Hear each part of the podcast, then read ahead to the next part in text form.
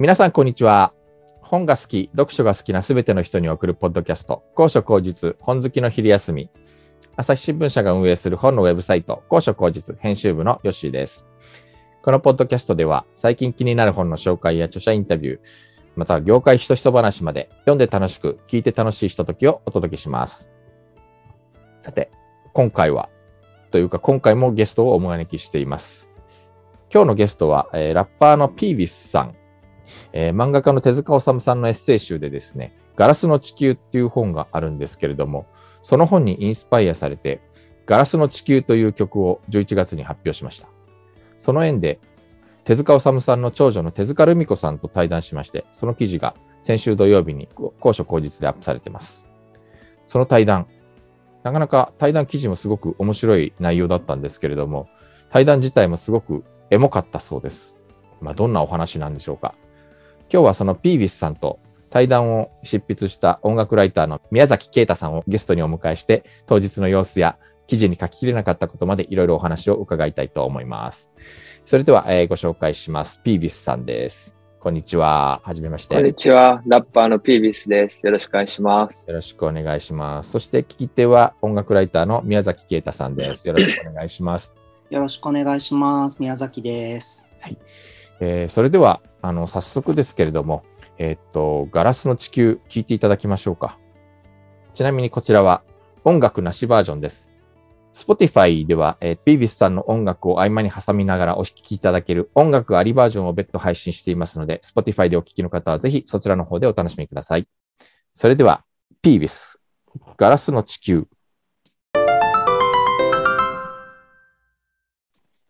ピービス、ガラスの地球でした。あのー終わって、えーっと、MV も公開されて、記事も公開されたわけですが、どそうですね。どでしたか？まあ、たくさん広まってほしいなっていう気持ちが、うんなんか、そうですね。うん。自分とか周りの、あの、スタッフしか知らない、その自分のものだったのが、うん。世に出て、みんなと共有されて、どうなんだろうな、みたいなああ、そ気っかそっか。持ちが大きいですかね。なんか、うん。なんとも言えないような。いや、でも、どうなんですかやっぱその、作っていくものが発表される今のこのタイミングって、やっぱ緊張する感じなんですか、緊張もしますね。うん。緊張するし、なんか、まあ、あんま聞かれなかったらどうしようとか、なんかそう作ってる時にはあんま思わないようなはいはいはいはい。ことをなんかいろいろ気にするというか、そうですよね。そうですね。それ、それはそうだと思います。でも MV 結構なんか再生されてる感じで。そうですね。まあ、なんかいい感じになってると、届くとは思うんですけど、なんか不安とかもありつつ、ですよね。そうですね。あの、毎回なるんですけど、その、まあ、どんな作品でもそうなる、思うんですけど、まあ、今回は特に壮大なプロジェクトだっただけに、ルミ子さんと、なんか結構取材の時、実はめっちゃ緊張されてたっておっしゃってたじゃないですか。なんか、あの場って全部出せました？緊張っていうか、なんかそのめっちゃ緊張してるってわけじゃなかったんですけど、なんかちょっと放心状態というか、なんか、あすごいとこ来たな、みたいなあ感じで、ね。なんかこう、ちょっと客観的に見ちゃってる感じがあって、なんかその自分を、なんか、ああ、この手塚プロダクション本社に来て、うんなんかインタビューしてるとすげえな、みたいな感じで。ああ、そっか。でもなんかまあ言いたいことはいろいろ話してたんで、うん。あんま考えていくより、こう、いざとなってこう、話した方がいいかなと思って、そんななんかめちゃめちゃ考えていったわけでもなく、はいはいはいなんかその場の気でと思ったんですけど、まあでも、言いたいことは全部伝えれたかなっていう。あ、それはよかった。ありがとうございます。ルミ子さんってすごい熱い人ですよね、なんか。そうですね。まあ普通こんななんかタトゥーまみれのラッパーの曲とか、記事読んでくれたりとか、うん。なんかそうフラットな人だなと思いましたね。確かに。僕もなんか、ど、どんな方なのかなと思って、うん。あの、あまり、あの、取材前は存じ上げなかったんで、でも実、だからちょ、ちょっとなんかやっぱ手塚治虫さんの娘さんだしみたいな、んなんか大丈夫かな？成立させられるかな？取材とか、ちょっとそういう気持ちあったんですけど、しっかりした考えを持っている方で、そうですね。で、なんかかつこう、なんかいわゆる、いわゆる、まあ僕も大人だけど、でも、いわゆる大人っていうのとはちょっと違う、なんかこう、確かに。ね、なんかこっちの気持ちを分かってくれる人っていうか、なんかそんな、俗に大人って感じがしないですよね。話してても。そうそうそうそう。ちょっと近い感じしますよね。うん、そうそうそうそうそう。なんかこっち側の人って感じでしたよね。そうですね。うん。まあ、結構周りの人とかでもその手塚治虫さんの記念館で PV 撮影したとか言ったら、うんなんかそんなタトゥーで、なんかヒップホップでよくいけたねとか言われるんあですけど、確かに確かに。うん、なんかそういう概念なんか一切ないなっていうか、なんかその確決めつけたりとか、かそういう。ん。んん同調圧力とかってやっぱ日本すごいあると思うし、なんか固定観念とかもやっぱ強い、うん。保守的ななんかこうく国柄なのかなって最近思うことが多いけど、まあなんか別に良くも悪くもなんだけど、うん。でもなんか、あの、やっぱあんまり保守的すぎると息苦しくなっちゃうけど、あの、ルミ子さんはなんか、ねすごいフラットで、別にすごいラジカルなわけでもないけど、なんかフラットそうですね。にね、なんか人の。人間性を見てくれるというか、そういう方でしたね。確かに。っていうか、あんまお父さんとかって両親とかについて、あんながっつりと、なんか喋ることって普通の人ってないじゃないですか。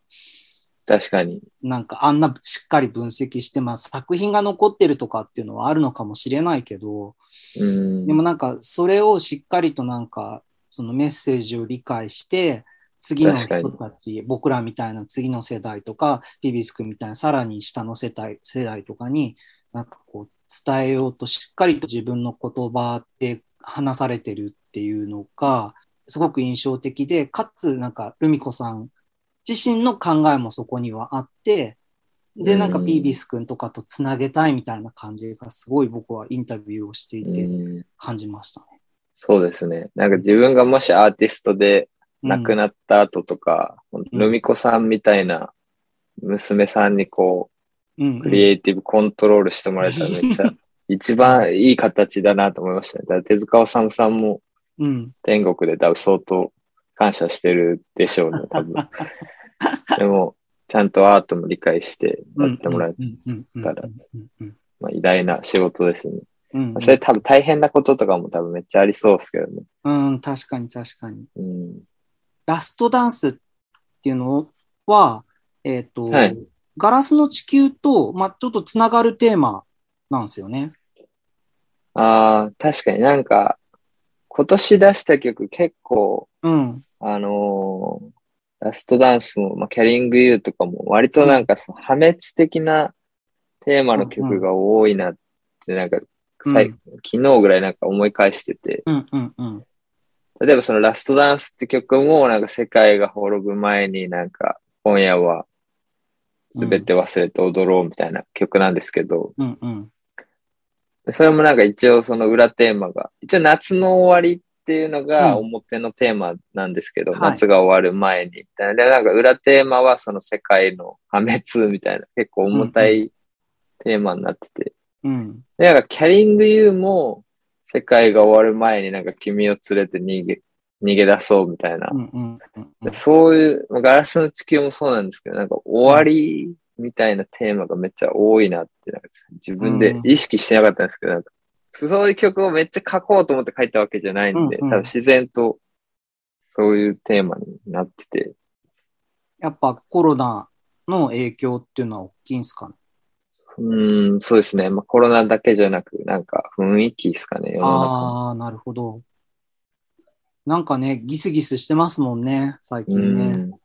なんかまあコロナだけじゃなく、なんか中国と台湾あもなんか戦争みたいになってきたりとか、うん。まさにガラスの地球で言ってきたことがなんかこれからどんどん起こっていくのかなっていうか、うん。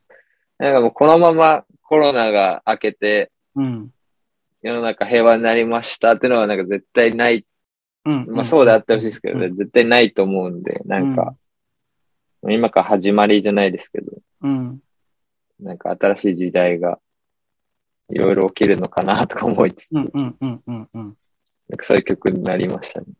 でも、絶望して、もういいや、何でもいいよっていう風になるんじゃないメッセージを伝えたいですよね、おそらく。そうですね。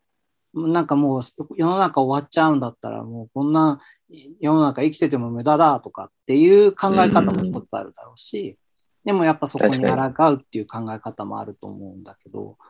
ガラスの地球は結構なんかそうですね。それに抗うというか、うん。ちゃんと答えまで書いてる曲というか。一番なんかその説明できたかなっていうか、うん一つじゃないですもんね。ものの考え方とか、自分の意見って、なんかまあ、例えば何かこう絶望的なことがあったとしても、まあなんか、この感情もあるけど、この感情もあるみたいなことって普通にあるから、多面的な感じですので、多分人間って。うん、その、常にガラスの地球で世界平和願ってる自分だけってわけでもないんで、多うん分、わかるまあそう、病んでる時もあれば、うん。多分、そうですね。まあ、怒ってる時はあんまないですけど、まあ楽しい、ハッピーな時ももちろんあるだろうし、うんうん。そうですね。でもなんかまあ、ガラスの地球は結構根底にあるうん。自分の側面をまあ出せれたかなっていう。じゃあ、このあたりで、えっ、と、次の曲、えっ、と、ラストダンスをはい。聴いていただきましょうか。お願いします。イービスでラストダンスです。ピービス、ラストダンスでした。なんか、福岡の地名がいっぱい出てきて、ちょっと懐かしかったです。あ、ありがとうございます。え、あのー私も福岡住んでたことがあったので。あ、なるほど、なるほど。えっと、そうですね。ピービスさんは、あの、福岡に今お住まいなんですよね。はい。そうですね。兵庫県生まれ、神戸市生まれなんですけど、今は福岡に住んでます。リンネ君はこうど、どんな経緯はで参加されたんですか、なんか結構、リンネ君も福岡なんですけど、あそうなんだ。今みたいに多分有名になる前から結構、現場一緒だったりとか、うんうん。なんか自分たち、あクルーでヤラディゴスってクうんルーうんやってる時とかに、なんかうん MC バトルのなんかゲストライブとか俺らがうん。ライブで出てて、で、そのバトルにリンネ君が出てるみたいな。感じで、結構、割とそのストリートでフリースタイルとかガンガン多分やってたみたいで、リンネ君も。そう、ちょっと意外というか、あの、あんま知られてないですよね、多分。そうそうそう。福岡の親不孝通りって場所うんうんの普通にラッパーって感じだったんですけど、うん。で、多分、1、2年前ぐらいからどんどん有名になって、で、多分、スノージャムが出て、ちょっとバズった、ちょっと後ぐらいになんか、あ久しぶりに多分ちゃんと話して、うん。で、なんかまた曲とかやりたいね、みたいなうん。話しつつ、で、1年後ぐらいにあの実現したって感じで。へえ。なんか、福岡良さそうですね。なんかそういう、なんかカルチャーがある感じがすごいします。うん。今結構ラッパーとかも多分増えてきてて、若くて結構売れてる子とかも多分多いんで、へえ。あのー、ディープリーフとか、うんうん、うん。わかります？クルーうん、のわかります。とか、まあ、ダダってやつとか、ただもはい、知ってます。太郎忍者の兄ちゃんだったり、あなんかそういう二十歳ぐらいの子がめっちゃ多いんで、なんかいい感じですね、多分。あ。ああ、ダダとかすごい今注目されてますもんね。そうですね。はい。もう彼も多分めっちゃキャリア長くて、それ多分15、15歳ぐらいからずっとやってて、あまあ、今やっとって感じなんで、なんか多分世間からしたら結構ニューカマーがいきなり来たみたいな感じと思うんですけど、結構ずっと地道にやってきて今って感じなんで、すごいなんかよ良かったなっていうか。すごいなぁ彼らみたいな若い世代の子たちと深い話って言ったらだけど、まあ、ガラスの地球にあるようなテーマとか話したり、イエラディゴスとかもそもそもやっぱそういうなんかピースとかそういったことをメッセージで伝えてると思うんですけど、あの、そういったこと話すことってあるんですか？若い人と。いや、あんまりうん自分からそう話したりしないっすよね。なんか、タイミング難しいっすよね。積極性とか思われるかなみたいな。うんでも、ナチュラルに分かってるとは思うんですよね。なんか大事なことは分かってる感じがするんで。まあ、でも、話すときもありますよね。なんか真面目な話とか。うーん。いや、なんか若い子たちって、まあ、今20代ぐらいの子たちって、はい。なんかこう、この世の中、なん例えば未来とか、僕らの頃だったら、まあそれこそガンダムとか、鉄腕アトムとか、うんそういうなんか分かりやすい、まあなんか未来にちょっと希望が若干あったような感覚はあるんだけど、なんか、で、ピービス君も、まあ一応平成生まれですよね、ギリで。はい。そうですだからね。なんかまだちょっとそういう感覚もギリで共有できてる感はあるんだけど、今の若い子とかって情報も多いし、なんかうんツイッターとかもなんか結構荒れてたりとかするし、で、大人とかもなんかすごい信用できない雰囲気バリバリだうんどどんな風に世の中見てんのかなみたいな。でもなんか、その世に出てきてちゃんと自分を表現できてる人って、多分、うん。その若い子とかでもなんかうんそういうのに屈してないっていうか、多分ナチュラルでなんかもうポジティブ。なまあ、それ、それも全部踏まえた上でポジティブっていうか、なんかまたちょっと違う感じなんですよ。それでもう当たり前みたいな世の中が多分、その良くないのとか、そういうのも全部もう当たり前で分かってて、そこからのなんかみたいな感じがして、なんかもうえー、自然にこうやっ、なんかポジティブなんですよね、めっちゃ。そうなん、じゃあ、あんま、食らっちゃったりとかじゃないんだ。食らっちゃってる子も多分いるとは思うんですよ。食らっちゃってる子ももちろん多分大勢いるけど、多分世にそう出てきてこう発信する人はなんかそういうの超越してる感じがしますね。なんかこへえ。やっぱう。なんかだから余計力強いっていうかなんか。うんうんうんうんうんうん。でもなんか、そういう意味で言うと、やっぱその、ガラスの地球のあの本の方に書いてあった、はいはいやっぱ。個人がなんか自分の気持ちを表現するっていうことの大事さって、僕とかもあんましてきてないから、なんか改めて今の話とかを聞くと、その、なんか気持ちを自分で客観的に表現していくことってすごく大切なんだなって、なんかそこで。向き合わざるを得ないこととか、それによってなんか気づくこととかってたくさんあるんだなって今の話聞いて思いました。そうですね。表現、自分も結構曲とかバーって書いて、うん。その宮崎さんとかにも結構インタビューで聞いてもらうんですけど、うんなんかその、後付け、後付けではないですけど、多分ナチュラルにその曲になってて、それを解説するときに自分で逆に気づくみたいなことがよくあるさ、こういう意図で書いたのかみたいな。あんま考えないで割とやってるんですけど、うんこう聞かれて初めてなんか、あこういう気持ちで書い書いてたみたいな。無意識でやってることって。へえ。なんかそのなんか、とりあえずなんか表現するって大事かもですね。あんま考えずに。あなんかそれで、多分自然と気持ちとかは入ってる、入ってるものだったら多分、ーう。うんん、なんかその、ガラスの地球もなんかガラスの地球をテーマで作って PV まで撮ってとか考えてたわけじゃなく、とりあえず曲を、その本読んで、たまたま曲作って、そこからどんどん発展していったんで、なんか、うんうん。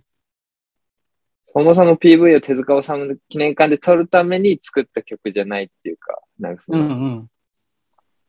でもそれなんか自然にやるのは結構いい、いいなと思います。なんか。ね、だから若い。い子とかも多分うんこういうことを言おうとかじゃなくて、多分やったものが多分その時代とフィールしてたりとか、多分自然にそういう風になってんのかな、みたい。な感じはありますね。なんか、結構やっぱ結果ありきの世の中みたいなとこあるじゃないですか。うん。で、僕もあんまそういう風にならないようにはしてるんだけど、でもやっぱついつい結果を求めて、なんかこう、なんか作ろうと思っても途中で諦めちゃったりとかう、ん。なんかもう全然だとか思ってやめちゃったりとか、多分そういうので表現できない人とかも多分たくさんいると思うんですよ。なんか、うん。やろうと思ってたけど、思ってたもん、なんか自分が考えてたものと出来上がったものが全然違うみたいな。全然こんなんじゃ、やり、こんなことがやりたかったんじゃないみたいな。でもそういうことじゃなくて、作ってる過程とかが、ピービース君とかの話を聞き、まあ、ピービース君はこれまで、えっと、キャリアも長いし、いろんな作うん、そうですね。山ほど、確かに。あるけど、うんで。もやっぱ家庭がすごく大切っていうのはあるんですね。確かに、そうかもしれないですね。あーで、そうやってったらなんか自然とこう、じゃあ PV、うんルミ子さんとか会ってとか、うん PV が、じゃあ、手塚治虫記念館で撮ろうとか、こう、だんだん発展していった。なんか、それが一番いいかなと思って。なるほど。多分今ってその結果を最初にイメージして、それをに、こう合うものを作るって感じだと思うんですけど、うんうん。割と自然に出てきたものを大事にしたらいいのかなっていう。いや、いいな、それ。今回のでも、こう、プロジェクトに関しては、やっぱ44さんの MV からまでの流れとかリワークに関しては、44さんのまあ存在も大きいかなと思うんだけど。そうですね。昔の多分自分のストリートレベルのうん。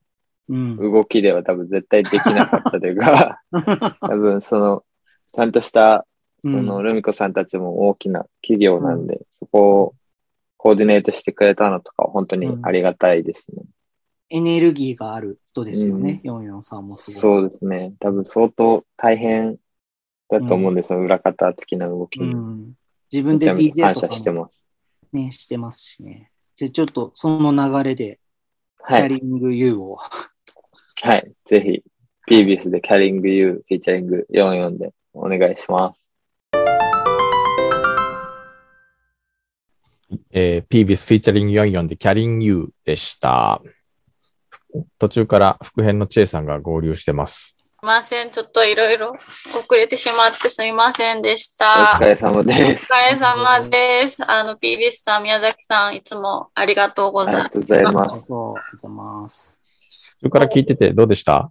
いや、なんか途中から聞いてたんですけど、その、なんでしょう、結果をイメージして動くんじゃなくって、まあ、そのアクションがあって結果がついてくるっていう話がすごくいい話だなと思って、あの、聞いてました。今回のあの、ルミ子さん、手塚ルミ子さんとの対談とかも本当にご縁と言っては片付けてはなんだけど、なんかすごく、あの、縁を感じたあの対談で、あの、私自身も、そうですね、すごく学びがある、あの、いい対、改めてあの宮崎さんが書いてくれたあの記事読んで、あの、すごくいい対談だったなと、あの、思いました。ありがとうございます。な、なんでしょう。あの、私、普段別にラップをゴリゴリ聴いてるってわけじゃないんですけど、ピーミスさんの曲って、すごい、あの、聴きやすいなって、あの、ガラスの地球もそうですけど、ラストダンスも、すごいメロウな感じが、この、はい。ピーミスさんの普段の語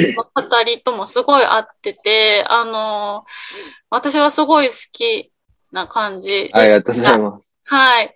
で、と、まあ、共通してるのが、割とその明日地球が滅びてもとか、世界が終わってもみたいな、な、な、週末服装って言ってもなんですけど、なんかそういうのってあるんですか？あるんですか？な、意識してらっしゃるんですか？そうですね。多分。まあめっちゃ年いってるわけでもないですけど、そんなめっちゃ若いわけでもないんで、なんか終わりについてなんか 考えることがなんか多いような気がしてて。なんか今年作った結構なんかそういう曲が多いですね。あーね、あの、さっき、その、あの、今、最近の若い人は、その、世の中が良くないのが当たり前って、そこから、はい。まあ、ポジティブになったりとか、そこからスタートしたりっていう話が、うんこうあったんですけど、なかなか、そうです。多分宮崎さんとか私とか吉野さんとかのね、年だと、良くないのが当たり前っていう、なんかその人生の前提になかなか、まあ、ピンとこないっていうか、ね、うん良い時代もあったっていうのを認識してる世代だと思うんで、ね、なんか、確かに。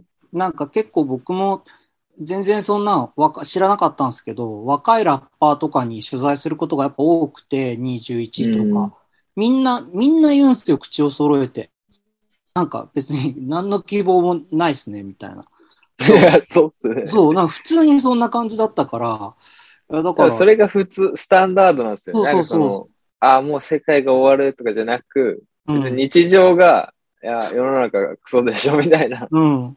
感じのトーンですよね、なんか。そうそうそうそうそう。だから結構期待もしてないですよね、多分。そもそも別になんか世の中良くなって政治家とかももう一切ないっていうか、もうなんか、うんでもだからまあ淡々ともうやるしかないみたいな、そうそうそう雰囲気感じますよね。うん。なんかも音楽とか、そうですよね、ラップとかってでもその何も希望ない世界になんか突如現れたなんかうん、うん。唯一のツールっていうか武器みたいな感じだから、多分みんなだからそこに真剣にやってるのかなとか、もう稼ぐ、お金稼ぐとかもまあ手段もまあないけど、うんなんかラップで一発当てたら。生きていけるみたいな、そういうのもあると思いますね。うん。しかもマイク一本で、なんだったらね、iPhone、iPhone でできるわけですもんね。そうっすねうん。お金かかんないじゃないですか、多分バンドマンとかみたいに。うん。プロデューサーとかうんは機材がいると思うんですけども、その身一つなんで、なんうか、ん。そこもなんかいいのかなとか思ったり。えー実は、あのー高所口実では、ラッパーたちの読書メソッドっていう連載を、主にはい宮崎さんが、はい、ずっとやっていまして、まあ、本当にラッパーたちがどんな本読んでるのかみたいな、そういった紹介とか、あと、今回みたいなインタビューもね、あの、いろいろ配信していますので、普通のミュージシャンともちょっと違う、やっぱり結構世の中のことをいろいろ鋭い目で見ていて、そういった人たちが、あこう、感性豊かに登場するっていう、またちょっと独特な面白さのある連載ですので、ぜひちょっと、えーこれを聞いた方で読んでいただければなと思います。お願いします。お願いします。ピービスさんは今後は、あの、何か、こう、活動予定といいますか、はい。そうですね。あの、今年めっちゃ曲作ったんで、来年も結構リリースが多分続くと思うんで、うん頭から。そちらを楽しみにしていただければ。はい。えー、高所口実のウェブサイト、book.asahi.com では話題の本の著者インタビューや書評、コラムなど、本に関する様々な情報を毎日皆さんにお届けしています。Twitter や Facebook ページ、Instagram、そしてメールマガジンもやっていますので、ぜひフォローしてください。えー、ポッドキャストやウェブサイトへのご意見ご感想もお待ちしております。それではまた来週、さようなら。今日はどうも、えー宮崎さん、ピービスさん、そして J 副編ありがとうございました。ありがとうございますありがとうございました。ました。